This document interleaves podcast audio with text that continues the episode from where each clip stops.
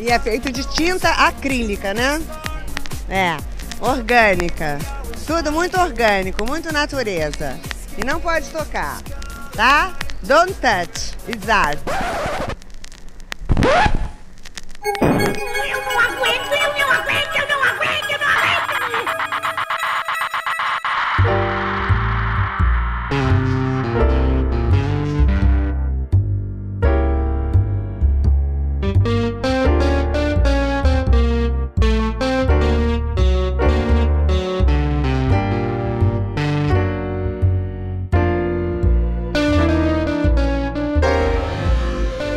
Olá, eu sou Fabiana Pedroni e está começando mais um Não Pode Chorar. Este é um derivado do Não Pode Tocar, um podcast dedicado à teoria, história, crítica, prática de arte e temas afins. Aqui no Não Pode Chorar, nós contamos algumas desventuras da vida e pensamos em maneiras criativas de lidar com elas. No nosso feed você encontra também o Pataquadas, no qual Lana de Oliveira repercute as principais notícias do mundinho da arte, com colunas abertas de Denis Almeida e Camila Saluto. Se você chegou aqui agora, saiba que a gente está presente em todos os agregadores de podcasts, em todas as plataformas comumente usadas para ouvir música, como Spotify e o Deezer. Você pode receber os nossos episódios até por e-mail, assistir no YouTube ou ouvir no site notamanuscrita.com. Todos esses links estão na postagem original deste episódio em notamanuscrita.com. Se você ficar com preguiça de digitar notamanuscrita.com no navegador, basta clicar na imagem de capa do episódio que você será direcionado para a postagem original. Lá você encontra esses links, também os links para os nossos perfis do Twitter e do Instagram, e o link para o nosso PicPay, através do qual você pode contribuir financeiramente para continuar este projeto com um, dois, cinco reais mensais ou com qualquer valor esporádico. Se não der para contribuir financeiramente, só de seguir os nossos perfis e compartilhar este episódio já é de uma baita ajuda. Vai lá, dá um oi pro Titi, o Titi que é o nosso cão que foi acidentado. Deixa ele feliz com esse oi. Bom, chega de recados iniciais, vamos para o episódio de hoje, no qual a gente vai se beliscar um pouquinho para saber se está sonhando, se está vivo ou não.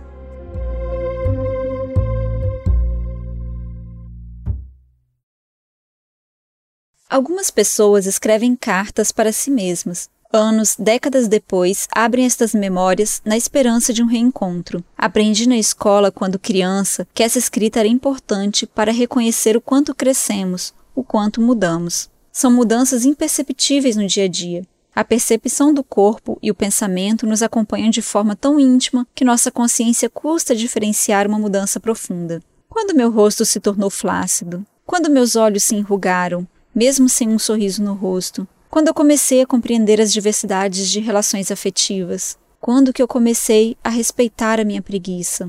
Não há um tempo de início. Um encontro com um registro íntimo de tempo anterior pode mostrar que mudamos, mas não como ou quando. As cartas escritas com intenção de serem lidas são um pedacinho de esperança de ambas as partes, partes que são do mesmo sujeito, um passado que acredita num futuro melhor e um presente que tem saudades do passado e se preocupa com o futuro. É essa insegurança de futuro que nos impulsiona a encontrar memórias e mudanças, autoafirmar-se como algo melhor do que já possa ter sido e que talvez continue a melhorar. Essa carta de uma criança ou adolescente abusará dos desejos. Eu espero que você tenha muitos amigos. Eu espero que você não tenha mais medo do escuro. Eu quero muito que você ame alguém e se case. A nuance entre as expectativas e a ordem é mínima. Lembre-se de cuidar bem dos seus CDs. Não se esqueça de que você prometeu que seria madrinha do casamento de sua prima. Um dia agradeça sua mãe. Trabalhe e fique rica. Essa carta tem, em cada letra, jogada ao futuro, a certeza de ser lida e a confiança de sua importância. É um pacto de serenidade e emoção. Mas não foi nada disso que eu encontrei. Arrumando os livros na estante, subi para limpar a prateleira mais alta. Quanto mais alto, mais inacessível, mais distante do presente. São livros que não serão mais lidos. Poderiam ser, mas seu peso morto de memória não permite que sejam doados. Uma afetividade descabida e empoeirada. Foi nessa limpeza que encontrei um bilhetinho do passado, preso entre as páginas de um livro velho de minha mãe. Muitos desses livros mortos ganham um pouquinho de vida nesses encontros breves é a sua estratégia para nunca serem despejados. O elixir da longa vida, do Irving Wallace. Eu li escondido, quando tinha uns 11 anos. Levava para debaixo da parreira de chuchu e lia enquanto fingia que cuidava da horta. Às vezes eu até cuidava, mas fazia tudo às pressas para conseguir ler antes do sol se pôr e ficar impossível enxergar algo além de terra molhada. O bilhete estava com a face da escrita escondida, mas era possível reconhecer a minha letra em canetinha, vazada pelo papel fino. Lembrei-me do que lhe disse agora há pouco, sobre as cartas. Eu não deixava papéis escritos em livros, e se ali existia um, era na intenção de ser lido no futuro. No virar da folha, o sorriso da descoberta deu lugar à interjeição porra desse encontro. Eu poderia dizer que foi frustrante, por todos os vinte e poucos anos terem se reduzido a uma única frase, mas seria mentira. A sensação não é exatamente de frustração, mas de espanto. Aqueles que vão a cartomante carregam muitos desejos e vontades de confirmação. Eles esperam um indicativo de caminho, de acontecimento futuro para o qual se possa dirigir. Quando uma predição se concretiza, por mais esperada que seja, há um espanto, uma sensação indescritível de confiança. Diferente de uma longa carta, não há frases para se comparar e tentar entender esse passado. Aquela criança que me escreveu o bilhete deixou poucas pistas de suas expectativas para o futuro mas parecia saber muito bem qual era o seu maior desejo. Fico feliz com essa segurança e espero que você entenda, minha amiga, por que digo tudo isso. Ontem, quando ouvi sua voz endurecida, você disse que já não se reconhecia e sentia medo de si. Quando me disse que a tristeza e o cansaço não deixavam aquele sorriso de antes aparecer de forma costumeira, eu pensei nessa carta. Não venho do passado, não posso apontar mudanças sobre o que eu pouco reconheço, mas eu espero, aí sim, um desejo, que você também entenda o que essa única frase, escrita há tantos anos, quer dizer. Digo isso pois todo sentimento faz parte do sujeito, esteja ele mole de tanto rir, duro de tanto chorar, ou confuso por chorar enquanto ri. Esse bilhete que eu escrevi há tantos anos para mim mesma dizia: Eu espero que você esteja viva.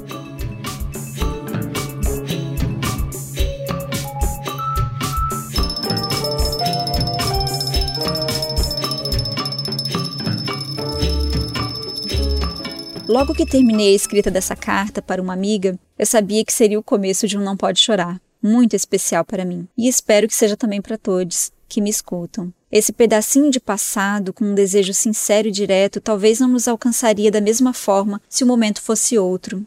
Nunca a ideia de vida e morte foi tão conflitante.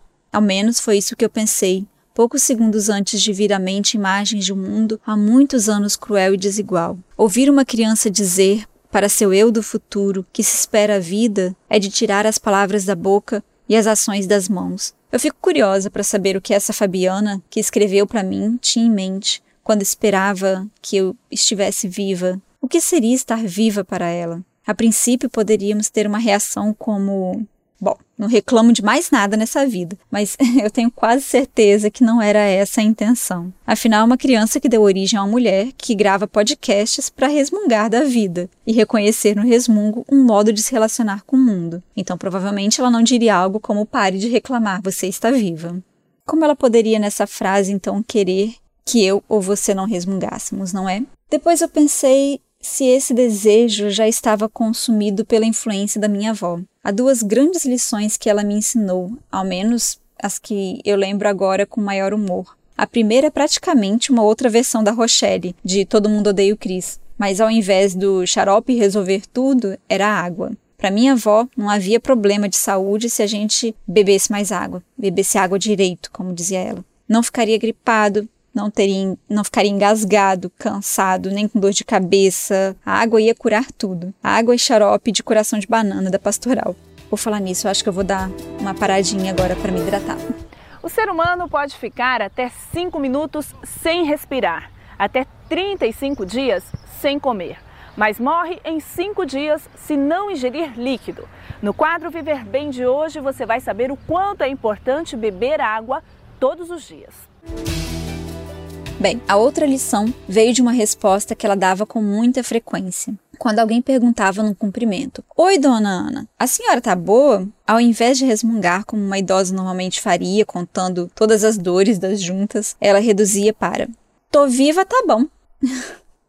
Eu não sei bem quando ela começou a dizer isso, que estava vivo e estava bom, mas eu lembro dessa frase com frequência em memórias anteriores à sua velhice. E é esse tipo de síntese que encontrei naquela frase que esperava que eu estivesse viva. Uma frase que não tem nada de simples, que comprime anos de causos e resmungos num só suspiro. Em meio à pandemia que, sim, não acabou, ter um desejo de vida é esbarrar, ao mesmo tempo, na consciência de que se está vivo e respirando e na dor de que outros não estão. Estar vivo ainda quer dizer mais do que sobrevivência. Parece que quanto mais nos arrastamos nesse tempo que deveria ter sido passageiro, menos vivo estamos. Ao menos essa parece ser a impressão.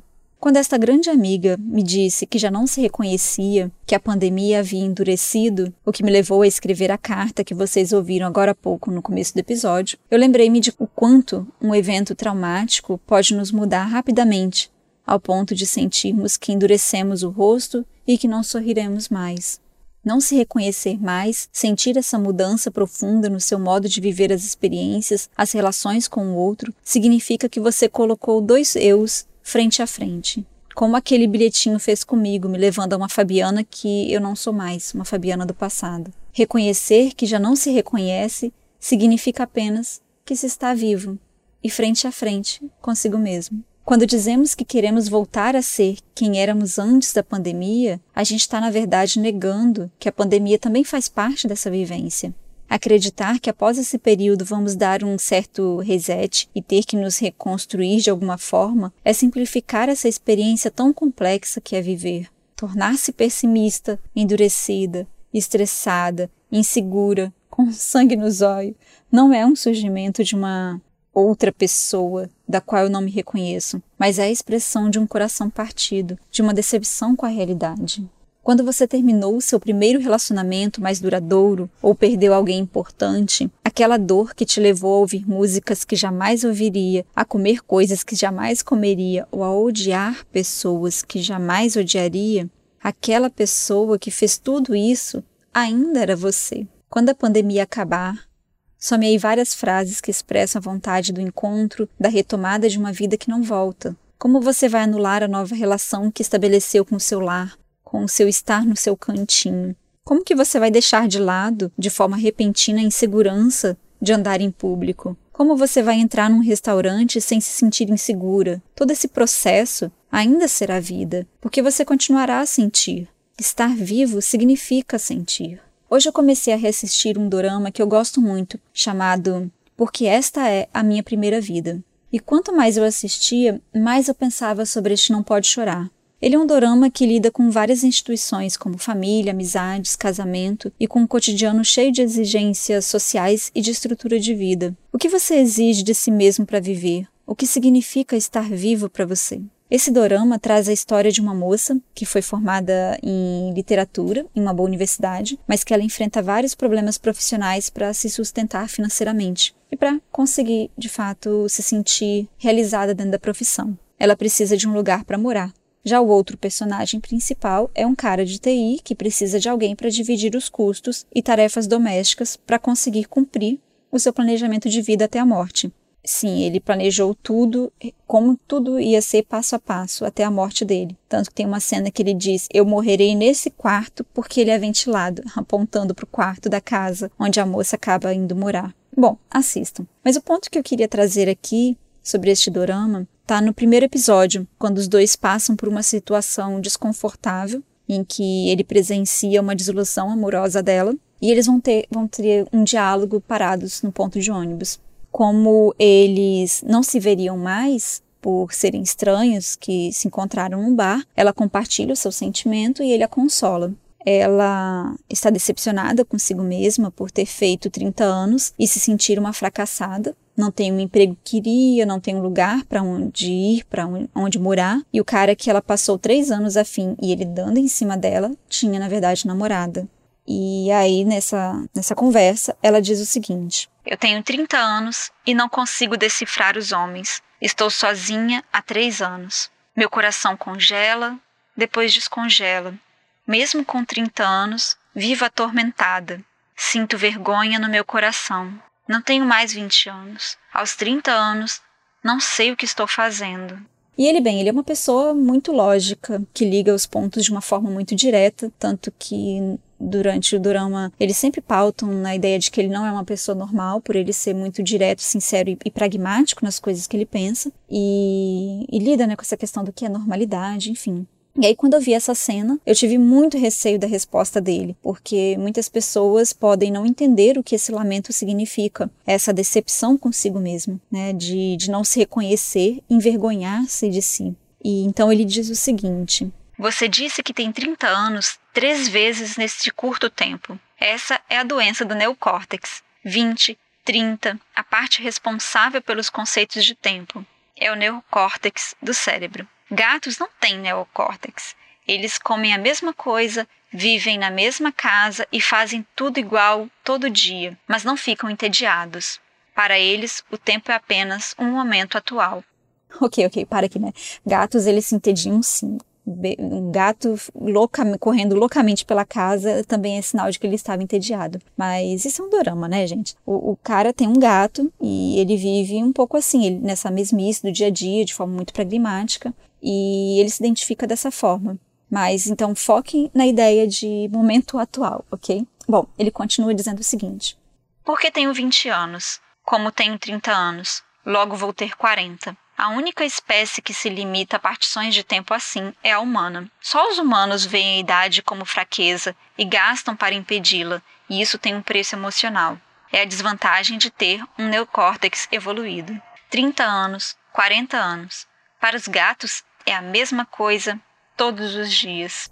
Daí é, ela pensa, nossa, que, que conversa estranha, que palavras estranhas, mas isso alcançou ela de, de uma forma muito profunda. E aí ela diz assim que a vida dela é um fracasso, mas que ela vai dar o melhor de si. E ele responde: Eu te desejo sorte. É a primeira vez que estamos vivendo esta vida. E essa é a frase que dá título ao dorama, e não é à toa. Para os dois, este sentido ele é diverso, cada um, na sua individualidade, vai compreender o momento atual de uma forma diferente, com preferências, com, com ideias diferentes. Mas para ambos, ser a primeira vida significa ter apenas uma chance. Isso também cria uma pressão psicológica, né? pode ser uma autocobrança, mas ao mesmo tempo um alerta para você se arriscar, para compreender que estar vivo é um misto de todas as coisas, boas e ruins, todas elas são você. Você não se tornou ranzinza com a pandemia. Você está ranzinza. Você não se tornou uma pessoa amargurada. Você está amargurada. Você está com raiva das pessoas e precisa expressar sua revolta. E é saudável que você faça isso. E mesmo assim, você ainda vai rir muito quando ver um vídeo fofo de cachorrinho brincando, tropeçando em si mesmo. Talvez agora você não se reconheça porque a mudança foi rápida demais, foi forçada por um evento traumático. Se estar vivo significa sentir, Neste momento, a dor é também equivalente à vida. Tem uma cena desse mesmo dorama, no episódio 2, que eu acho que ela é muito significativa para este momento. Bom, na cena, ela, a personagem, a moça vai, olha no celular, na agenda, é, ela acabou de sair de uma cena em que ela sofreu um, uma tentativa de estupro e ela tá de pijama andando na rua. E ela não tem para onde ir. Ela saiu da casa daquele, daquele rapaz, né, que, que ela ia morar, estava morando junto, o personagem principal, e ela vai para um estúdio cedido pelo cara que ela era apaixonada por esses três anos e que tinha namorada, mas ele é um babaca, enfim, tenta estuprar ela, e ela sai pela rua de pijama para entender mais ou menos a situação, e já tá muito tarde da noite. E ela olha na agenda o nome de uma das amigas dela, mas ela ainda fica em dúvida. Então ela diz o seguinte: depois de se olhar no reflexo de uma loja. Você pode ser próximo de alguém, mas tem lados que não quer mostrar. 아무리 친해도 보이고 싶지 않은 모습이 있다. Então ela vai para casa do irmão que mora com a, a esposa dele.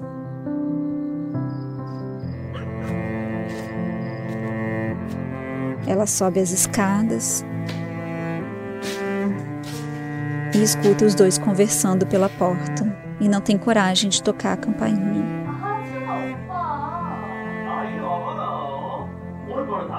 Então ela diz: às vezes sua família parece ser a mais distante de todas.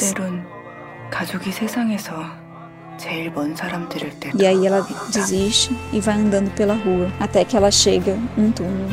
Então ela diz: quando decidi ganhar a vida com meu sonho, eu sabia que minha vida seria como cruzar um túnel escuro sozinha. Mas eu não sabia que seria tão escuro. Não sabia que seria tão solitário. Então ela grita: Quanto falta para acabar este túnel?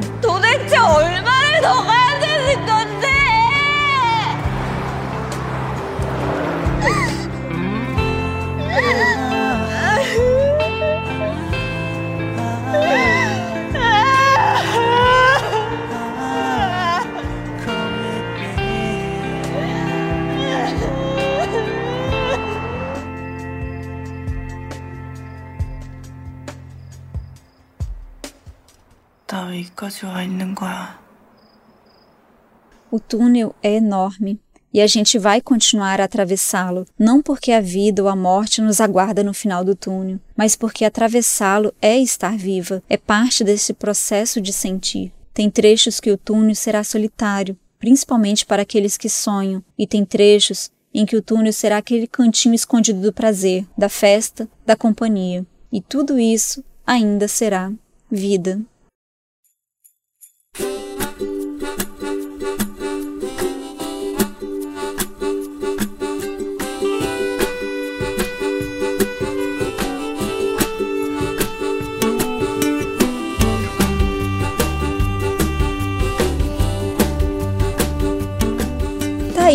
Encerrando mais um Não Pode Chorar. Eu espero que vocês estejam vivos, porque esta é a nossa primeira vida. Se quiserem falar comigo, falar com o pessoal do Não Pode Tocar, eu tô no Twitter como arroba Sunomoma. As redes sociais do podcast, tanto no Twitter quanto no Instagram, são arroba Não Pode Tocar com D de pod mudo. Dá para falar com a gente também por e-mail, se você precisar de um tempinho longe das redes sociais. Nosso e-mail é nãopodetocar@gmail.com. Os demais perfis dos participantes do Não Pode Tocar estão todos linkados na postagem desse episódio, assim como a referência desse dorama que eu citei. Acesse notamanuscrita.com e confere lá essas informações, além de contos, crônicas, críticas, resenhas e artigos que nós publicamos. Vai dar uma respiradinha por lá. No final da postagem você vai encontrar também o link para o nosso PicPay. Ajude a manter este projeto independente vivo, ajude a manter o tratamento do Titi. O nosso perfil do PicPay também é arroba não pode tocar, com D do pod mudo. Por hoje é só. E se nada der muito errado, semana que vem a gente tá de volta. Valeu, gente. Tchau, tchau.